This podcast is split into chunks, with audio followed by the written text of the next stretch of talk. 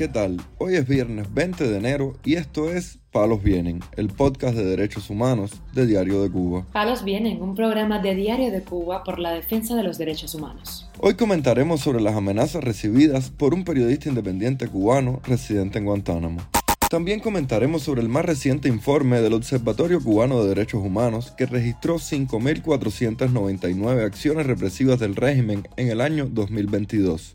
Por último, profundizaremos en la situación del periodista independiente cubano Lázaro Yuri Valle Roca y del pastor Lorenzo Rosales Fajardo, ambos prisioneros políticos. Lo más relevante del día relacionado con los derechos humanos en Palos Vientos. El activista por los derechos humanos y periodista independiente cubano Joel Acosta Gámez dijo en declaraciones a ADN Cuba que continuará su labor periodística en el municipio de Baracoa, Guantánamo, a pesar de las amenazas y el acoso de las autoridades del régimen.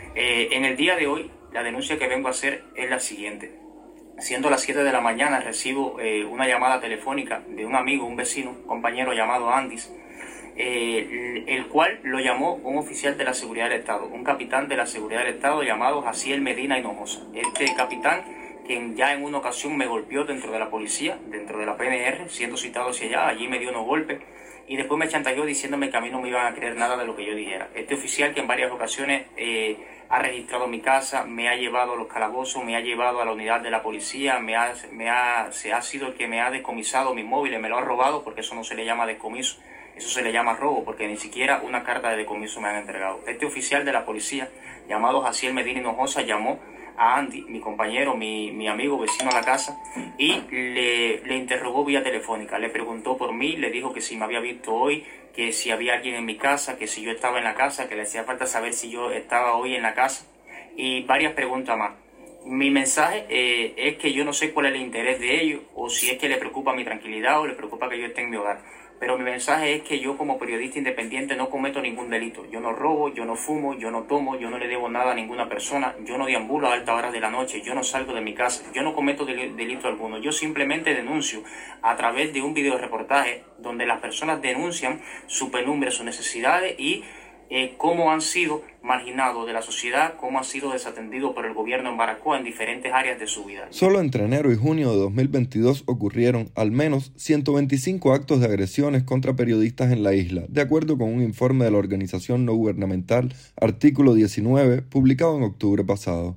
Mientras tanto, el régimen cubano cortó en los últimos días el servicio de Internet a la líder de las Damas de Blanco, Berta Soler, y a su esposo, el opositor Ángel Moya, según denunció este en Facebook.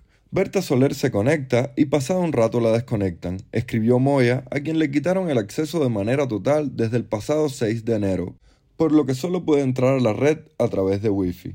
Ángel Moya responsabilizó a los represores de la seguridad del Estado por dar la orden y a la empresa de telecomunicaciones de Cuba, ETEXA, por cómplice y ejecutar la orden represiva.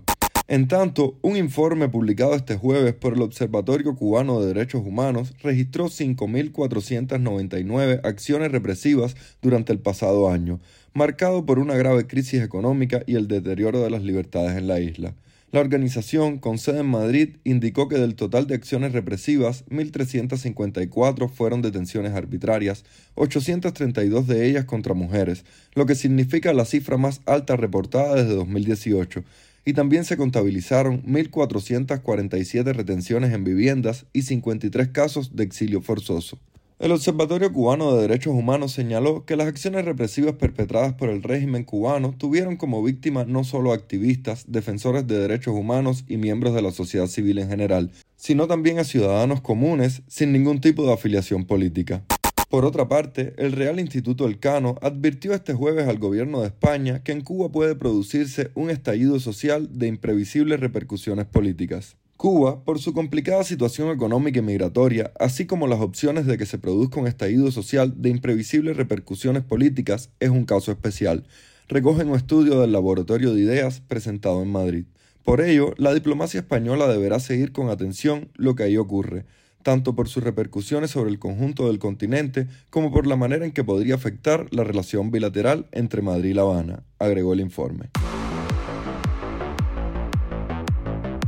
Palos viene. El preso político y periodista independiente cubano Lázaro Yuri Valle Roca, quien se encuentra recluido en la cárcel del Combinado del Este, en La Habana, permanece en delicado estado de salud y sin recibir atención médica adecuada, según denunció su esposa, Eralidi Frometa, en declaraciones a Radio Televisión Martí. Ayer lo vi, ha perdido la visión, no ve y no le han brindado la asistencia médica con un oftalmólogo. Prácticamente tiene que cerrar los ojos para poder caminar porque no tiene la visión clara, no ve como antes que veía con los espejuelos y no tenía que cerrar los ojos, es decir, forzar la vista. Ahora tiene que forzar mucho la vista porque la ha perdido completa. Es que no ve, ya no ve. El año pasado cuando yo me percaté de que ya él estaba teniendo, presentando el problema en la visión, hablé ahí en la cárcel, me dijeron que lo iban a llevar a un especialista. Después volví a hablar con uno de los jefes de ahí de la cárcel y este me dijo que había que esperar a que dieran un turno,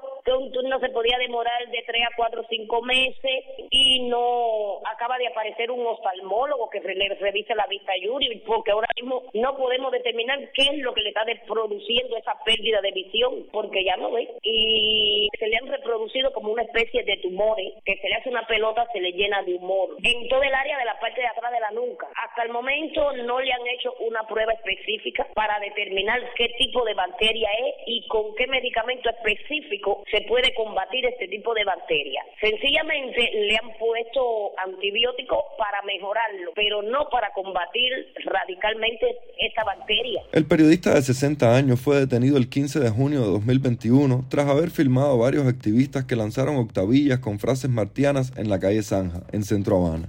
Luego fue condenado por el Tribunal Provincial de La Habana, acusado por los presuntos delitos de propaganda enemiga con carácter continuado y resistencia.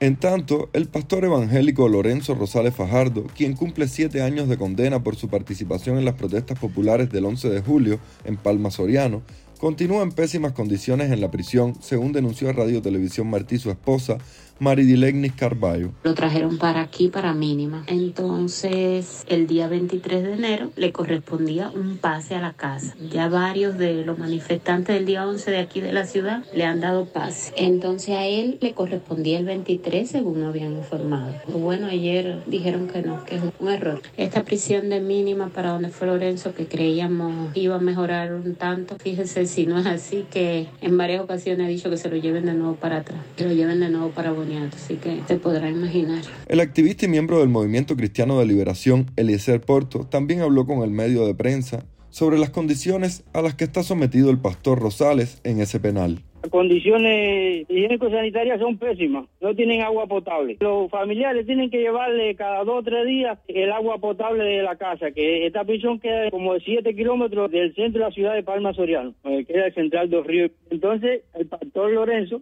allí le llevaron unos alimentos que recogieron su hermano y cuando llegaron allí al penal fue rechazado por el jefe de la prisión allí de Caoba en Palma Soriano. Dijo que no, que nadie podía llevarle alimentos allí al pastor, que se fuera y que si quisieran que hiciera denuncia, que se quejaran donde le diera la gana, que él era el jefe allí, no iba a dejar que le llevaran los, alimentos al pastor Lorenzo. Y a él le tenía que tocar la visita, que son tres días a la casa de pase, y, a él no se lo han dado porque como es un preso político por la protesta del 11J, ellos tienen una represalia en contra de él en Palma Soriano, en la prisión La Caoba. Rosales Fajardo es un pastor de la iglesia Monte de Sion que se había enfrentado con frecuencia a las autoridades. De hecho, fue superintendente de la registrada Iglesia Biblia Abierta, de la que lo expulsaron por presiones de la Oficina de Asuntos Religiosos del Partido Comunista, según información proporcionada por el Instituto Patmos. Palos Vienen, un podcast de derechos humanos de Diario de Cuba con la producción y conducción de Mario Luis Reyes. Muchas gracias por acompañarnos este viernes en Palos Vienen, el podcast de derechos humanos de Diario de Cuba. Pueden escucharnos en DDC Radio, Spotify, Google Podcast, Apple Podcast, Telegram y SoundCloud. Yo soy Mario Luis Reyes. La próxima semana regresamos con más información.